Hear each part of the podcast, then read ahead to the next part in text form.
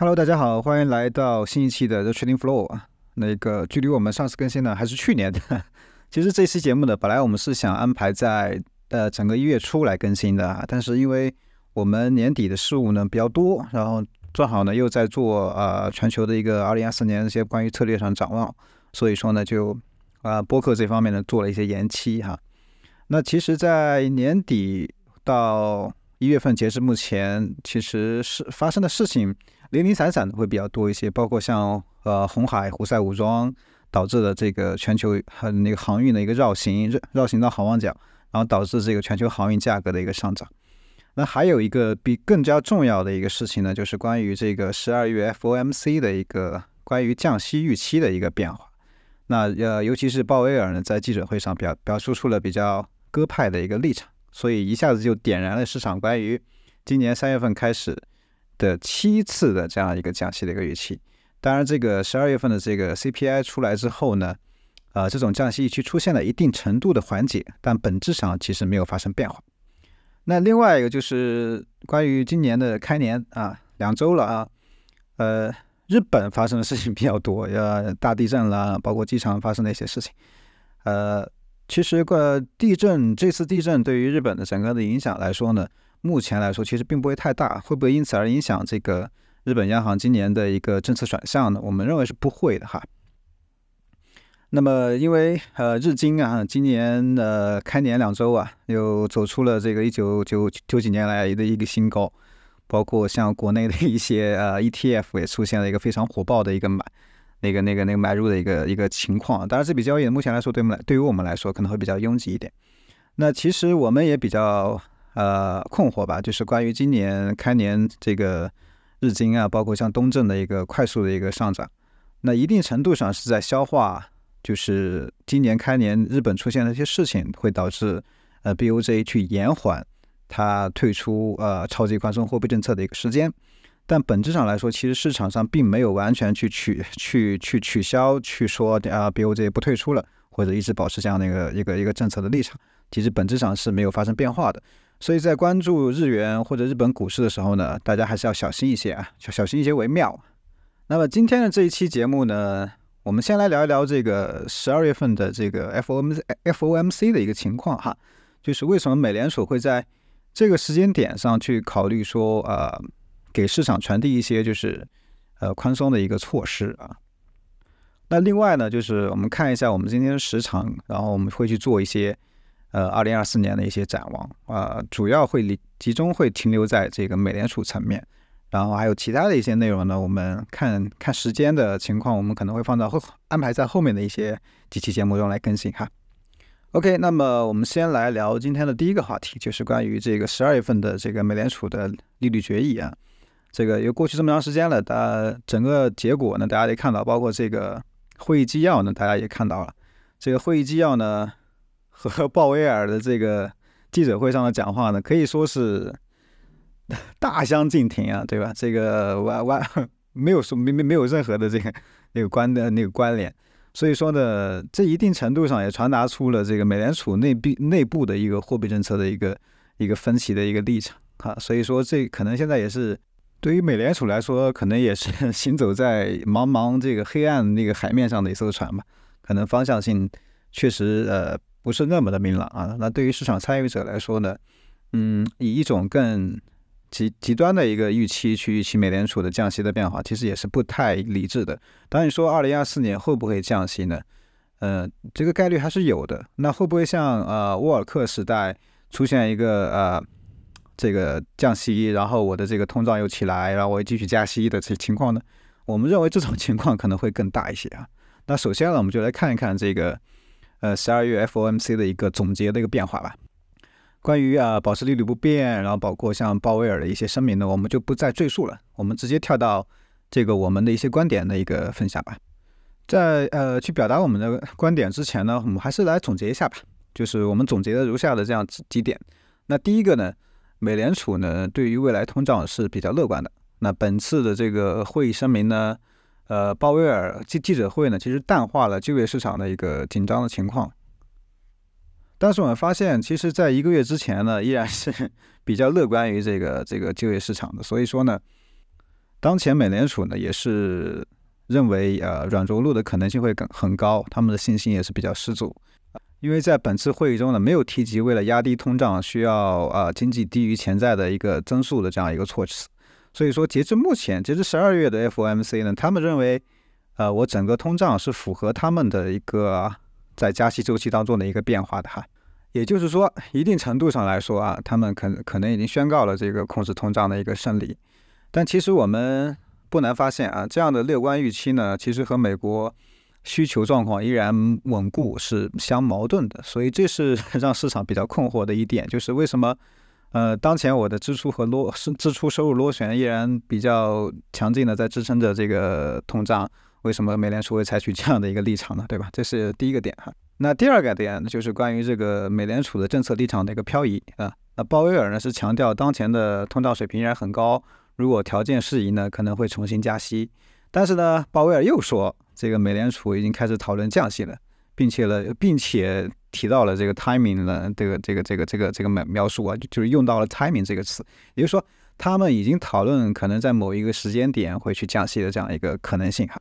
呃，那么继那个鲍威尔在去阐述这个货币政策的实际效果的时候呢，也重新谈到了这个实际利率的问题。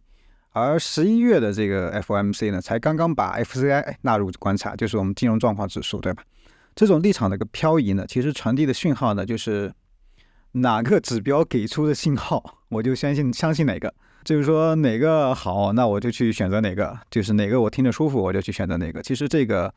呃，对于一个央行中的央行来说的话，这样的做法呢，其实有一些自我矛盾的地方哈。也呃，也是因为这样的一个政策立场的一个飘忽不定，会造成市场的一个错误定价的风险。包括其实像。在整个十二月 FOMC 之后，我们发现市场极端的这个降息的预期呢，我们认为这是一种美联储带来的可能市场对于呃定价错误的一个一个风险，已经在慢慢酝酿了啊，这是我们观察到另外一点。那么 第三点呢，就是鲍威尔在营造降息这个预热的一个过程当中呢，依然可以啊谈到了关于缩表的这个立场，也就是说，呃，二零二四年我可能降息。但是我的这个缩表会继续哈，所以这样的一个嗯立场，其实也就传递出来说，我现在呃美国的通胀已经开始下降，我可以不需要那么有限制性的这个利率了。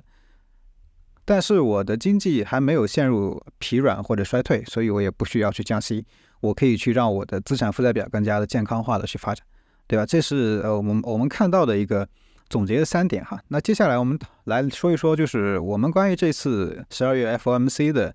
一些看法。我们本身并不意外说，呃，美联储会去宣告他们的这个加息已经到了终点，然后可能会转向降息，而是在于这个美联储的鸽派的程度其实超出了我们的预期。当然，今年是一个大选之年了，在大选之年，就是还没有进入到大选之年，我开始去逐步的去表达我要去退出。紧缩的政策立场呢，其实可以一定程度上去排除一些美联储为了选举而刻意营造一些经济环境的一个嫌疑啊。当然，这个呃阴谋论的讲法呢，就是说呃美美联储会继续支持拜登这个继续连任啊。但是呃我们明理可能也可能也不能这么说，对吧？只是可能性有嘛，对吧？但是呢，也不能直接这样去说这样一个事情哈，这个。有点阴谋论的视角，我们今天就不去过多的展开。那主要呢，我们来去聊一聊啊，这样几点啊。第一个呢，就是当前经济的自我强化螺旋依然很强，也就是说什么呢？美国的需求依然很强，还不足以快速驱动通胀预超预期的一个下降。呃，包括我们看到十二月的 CPI 的出现了一个反弹，对吧？那么由于呢，美国居民百分之九十四的存量按揭贷款都是固定利率的。被之前的这个利率锁定，并不受这个后来加息导致的这个高利率的影响，因此收入中用于付息的压力呢，并不是那么大。再加上较较多的这个超额储蓄呢，其实也都呃解释了为什么美国的居民消费的韧性会这么强。那么第二个呢，就是释放这个我降息预期之后呢，金融市场会迅速的将这个 FCI。就是金融状况指数呢，嗯，快速的拉到这个宽松区间，从而重新支持地产啊，或者是其他一些资产的一些反弹，然后以及财富效应会继续支持这个消费需求的一个支出，尤其是服务业的需求，对吧？这是我们看到的另外一点。然后第三第三点呢，就是正如鲍威尔所传递的信号，就是降息呢，是因为通胀的下降，利率不再需要这个过过高的一个限制性，其本身呢需要迫切的控制这个经济的软着陆，尤其是在大选之年嘛，所以说大选之年突然来一个经济衰退，那可能对在位的总统可能并不那么友好，对吧？但其实这这个也为这个通胀的可能性的反弹呢，也埋下了一些种子啊。包括像现在一些外部的因素，像欧佩欧佩克家的这个减产对供给的限制，也可能会在今年会让这个能源价格重新开始走高。那另外呢，就是去年末的这个红海的危机，就是胡塞武装去偷袭这个红海上的船只啊，导致这个全球航运价格的一个上涨。那么这个事情呢，如果说当时我们有写公众号的文章啊，就是说，如果说这个事情很快被英美的一些联合武装所所控制的话，那可能影响不会那么久。但如果这个事情持续的时间越久的话呢，那么会对呃商品价格的上涨会带来一定的支撑的一个作用，因为重新又出现了一种呃供给约束的一个可能性，对吧？那么第四点呢，我们就来参照历史哈。就沃尔克时代呢，就是驯服高通胀的时间里呢，加息到顶点之后的降息，那随后由于通胀的反弹呢，而重新开始加息的这个情况，那这个过程相对复杂，我们后面呢再去专门的去讨论这个，去对比这个沃尔克时代的一个通胀的问题。这里呢只是把这个点提呃提出来给大家，我们会附上这个关于一些图表啊，到时候我们会把图表贴在这个 show notes 里面，或者我们专门会在公众号上去更新一期节更。更新一期这个文章，专门把我们这一期播客里面谈到的这个图表都贴出来给大家分享。那么 关于这个十二月 FOMC 的一个情况呢，我们基本上就聊的差不多了。那正好呢，我们就衔接着，就是我们最近关于这个美联储在二零二四年的一个观察，我们就接着来去聊这个美联储的情况。那首先呢，我们来总结一下美联储在这一轮紧缩周期里面都经历了几个阶段。那第一个呢，就是市场预期阶段，就是市场在看到通胀快速走高之后，美联储政策前瞻的信号之后啊，对美联储呃收紧产生了较大的一个预期。那在这样的情况之下呢，利率开始大幅的上行，而风险资产价格呢被不断上行的利率而压低，对吧？这是第一个阶段。那么第二个呢，就是通胀回落，那市场预期呢转向这个紧缩的一个结束。当通胀快速回落到百分之五左右的时候啊，市场对美联储紧缩的预期呢就开始逐步的一个乐观，即随着通胀的大幅回落，美联储很快会结束紧缩周期，并且可能随之降息。那这个阶段的市场变化呢，就导致了美债收益率曲线的大幅度的倒挂，然后风险资产出现了反弹。呃，在去年的这个九月份、十月份的时候，大家看的比较清楚，对吧？然后呢？因为经济的韧性足够强，并不足以支撑市场的宽松和降息的观点。美联储放慢了这个加息的步伐，回到这个二十五 BP 每次加息的这样一个幅度，对吧？呃，这个过程呢比较的反复啊，这呃一直在反转。然后中长端的这个美债收益率呢回升，然后长短端倒挂幅度减弱，然后风险资产呢重新出现一个下行。那么第三个呢，就是通胀保持下降。并且接近目标了哈，这个阶段呢一直延续到现在，就是说呢，通胀依然依然高于这个美联储的这个目标水平，但经济呢足够强劲，美联储发出了较强的政策转向信号，并且其主要的潜台词呢是这个通胀已经大幅回落了，政策利率无需维持过高。那这个阶段呢，美联储在极力维持通胀的回落和经济的软着陆。当然，我们认为这是美联储一次比较大胆的实验啊。如果我们刨出 那些就是阴谋论的一些想法啊，这其实就是美联储的一次大胆的实验。虽然这个实验本身呢存在逻辑相悖的一些情况，但目前也确实在朝着这方这个方向去发展。最终美联储能否达成其目标呢？我们还不太清楚。那那么市场呢，其实就像一个搅屎棍儿。哈哈，这个因为市场过于乐观的这个降息预期定价本身呢，可能会让美联储在政策限制性作用上是相互违背的啊。呃，也因此呢，就给了通胀反弹的可能。就像我们之前前面前面去类比到这个一九八零年代这个沃尔克时代的一个通胀的情况一样啊。呃，以上这一部分内容呢，就是我们去回顾了，就是目前还在一直紧缩周期当中的这一轮紧缩周期的几个阶段的变化。那接下来呢，我们就来聊一聊这个美联储退缩、退出这个紧缩周期的一些先决条件，对吧？就是说啊。我在某一个时间点看到某一个什么经济因素的变化，而决定说美联储可以去退出了。那我们来聊聊这个。呃，央行包括美联储，包括其他的所有的央行，这政策目标呢，始终是维持这个经济的一个均衡。当经济不均衡时呢，才有了这个宽松啊、紧缩政策的变化。也因此呢，就形成了一个央行的一个政策周期。那关于这个央行的紧缩和宽松的这个。政策周期的这个图表呢，我们也会贴出来。之前应该已经已经在公众号里已经贴过一次。那对于美联储的通胀和就业双目标制来说呢，通胀达到百分之二目标呢，是本轮紧缩周期的最终目标。但是，是不是就是说我一定要通胀到百分之二我才降息呢？不会哈。呃，但是呢，到达到目标呢，达到目标呢，又仅仅是第一步。那央行本身还需要看到。经济中自我强化的因素可以持续将通胀维持在百分之二目标，在这个前提之下，美联储才会结束这个紧缩的政策。那么这些呃未来会导致美联储转向的这个先决条件呢？我们简单的去罗列了一些啊。那第一个呢，就是这个名义支出，名义支出过高呢，导致名义支出和劳动生产之间、劳动产出之间的差值依然处于历史的平均水平之上。尽管从顶峰出现一个断崖式的回落，但依然处于这个历史历史水平均水平之上，并且呢，在我们看到的这个最新的数据当中呢，出现了一些反弹，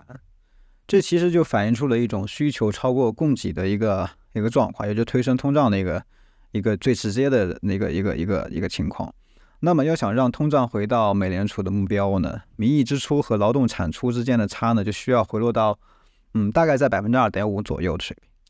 名义支出状况呢，目前对经济而言是还是失衡的，因为它依然处在我整我整个历史的平均水平之上，并且距离我可以拉低通胀，并且持续拉低通胀的一个一个水平还较远啊。所以这一点上其实还是强化了一个支出和收入的自我螺旋。那第二点呢，就是这个名义薪资增速呢需要降到这个平均水平。那平均水平啥呢？就是。非农就业数据中的从一九八八年以来的这个名义薪资增速呢，均衡水平大概在百分之二二点五左右啊，同比。而 ECI 的这个薪资增速呢，需要回到回落到百分之三附近啊。从目前的就业市场来看呢，其实薪资增速依然是过高的，包括整个十二呃十二月份的非农呃一月份的非农，我们看到了这个薪资增速其实是在继续去去去去上升的。那么第三点呢，就是经济增速呢要处于或者略低于这个潜在增速。那一般意义上的美国的潜在增速大概百百分之二左右，并且呢，这个失业率呢要处于历史的这个正常的一个均值水平。很明显的，这两点呢依然处于经济经济过热的一个失衡的状态当中啊，从而使得通胀在未来的下降速度会趋缓。那这个趋缓的观点呢，其实我们从十月份就开始说了，然后十二月份的呃 CPI 的一个反弹，其实也证实了我们之前的一些猜测。但是要让市场信服呢，结束这个疯狂的 降息定价的一个闹剧呢，我们觉得可能要看到一个连续性的通胀反弹。也就是说，一月份要关注的事情呢，一个是一月份的这个 CPI 会不会继续延续十二月份的反弹？那另外一个呢，就是一月份的这个 FOMC 呢，美联储立场会不会出现一些一些转变？哈，那么关于这个上面谈到的这个美联储要想呃可以去实现。政策转向的一个先决条件来看的话呢，美国经济状况呢其实还没有达到一个所谓的均衡的状态，并且呢，随着这个政策的滞后性的这个效应不断的发生啊，我们认为经济呢会在今年会逐步的放缓。目前的从美联储的情况来说的话呢，通胀已经位于美联储可以接受的一个上限了，从而引发了这个十二月份的嗯 FOMC 上的一个降息的预期呀，因为美联储要。抓住这个可以修正预期的这样一个机会，从而实现这个软着陆的可能性吧。那么加息，央行的这个货币政策的变化，加息降息也好，这个循环往复呢，其实是经济增长和衰退的这个不断的一个修复。但这和完整的经济周期理论还是有一些区别的哈。我们将美联储的这个加息周期和降息周期叠加在一起考虑，以此来从传统的逻辑中观察当前美联储的货币政策的变化的话呢，在美美联储的这个政策周期周期中呢，我们可以将其划成四个部分，就是加息周期、加息周期之后的一个暂停，然后降息周期，然后以及降息周期后的降那个暂停阶段，对吧？那么一般意义上来说哈。在加息周期阶段，那收益率曲线呢是从陡峭开始快速的扁扁平，这就是所谓的一个熊平的一个阶段，并且随着这个加息的深入啊，深入进入倒挂之后呢，权益和风险资产呢会快速的一个承压下跌。那么在降息周期阶段呢，收益率下跌，那曲线重新开始陡峭，这是一个牛陡的一个情况。然后我们的这我们会看到这个信用利差开始扩张。利率下行呢，促进权益估值上行。那随着流动性的注入和商品价格开始上涨，呃，这是整个呃加息和降息周期当中发生的事情，其实还是比较比较清晰的。虽然每一次的情况不一样，但是还是比较清晰的。但是呢，无论无论是加息周期进入到一个后的阶段，还是降息周期进入到一个后的阶段呢，事情呢就 要复杂的多。我们来看一个例子啊，就是在降息周期开始时。美股的，我们以标普五百指数来看啊，往往会倾向于一个大幅下跌。历史最小幅度呢是在下跌了负呃下跌了五点六啊，最大的跌幅达到了五十六啊。呃，在降息周在降息后的一年，标普五百指数的会录得不同程度的一个上。那这里意味着什么呢？就是说，在美联储刚开始降息的启动的时候呢，其实是往往是经济最糟糕的一段时间，就是一个衰退的一个过程当中。然后，美联储通过降息以及 QE 的手段，把经济从极度的一个衰退过程嗯拖拽回来啊，所以市场会出现这样的一些的变化。所以呢，一个呢，我们是在观察今年呃通胀会不会出现啊一些的连续的反弹。那第二个呢，就是美联储会以一个什么样的姿态来去面对当前市场这个七次的一个降息的一个预期。那第三个就是今年大选之年会不会出现经济的一个疲软和陷入衰退的一个可能性啊？这其实是今年呃对于美国、美国美股还有美联储来说需要观察的非常重要的一个基点啊。那么我们呢也就做两个大胆的一个猜测啊。第一个猜测呢就是前面提到的这个美联储大胆的实验，让其在衰退之前的降息，以期待获得软着陆，然后但是呢通胀会因此而反弹。叠加地缘政治因素的不确定性带来供给约束的风险，然后通胀走高的幅度呢可能会超出美联储预期的范围。那美美联储在短暂的降息之后呢，重新回归加息，这样的美联储政策利率的走势呢，几乎会和1980年代沃尔克时期类似。那第二个猜测呢是偏常规一点，因为前面那个呢比较大胆，也偏开开发脑洞一点。那第二个呢就是在美联储维持高政策利率一段时间后，经经济。呃，政策的滞后性逐步累积，导致经济陷入一定程度的疲软或者是衰退，然后美联储正式进入一个降息的一个阶段。OK，那以上呢就是今天我们关于这个从十二月份美联储的 FOMC 开始讲起，然后一直到回顾了呃这一轮美联储的紧缩周期阶段里面发生的事情，以及我们对于说美联储要去未来或者在二零二四年。呃，要去退出这个降息，呃，退出这个紧缩的这个政策的这样一个先决的条件，然后以及我们的一些假想和猜测。那么我们这一期的播客呢，就把我们的视角呢，就主要集中在美联储。呃，那接下来呢，我们会在接下来几期节目里面继续去对二零二四年做出一些展望。那预计呢，会提高我们更新的这样一个频率吧。OK，感谢收听。那这一期的播客里。里面所有涉及到的图表呢，我们会更新在 Show Notes，或者我们在啊我们的微信公众号里面去把图表贴出来给大家分享。如果还没有关注到这个我们微信公众号的朋友呢，也欢迎去搜索 t o Talk Finance 来关注到我们。同时呢，我们也呃诚挚邀请你去啊来订阅我们的研究报告，如果你感兴趣，如果你有需要的话。OK，那我们下期再见吧，拜拜。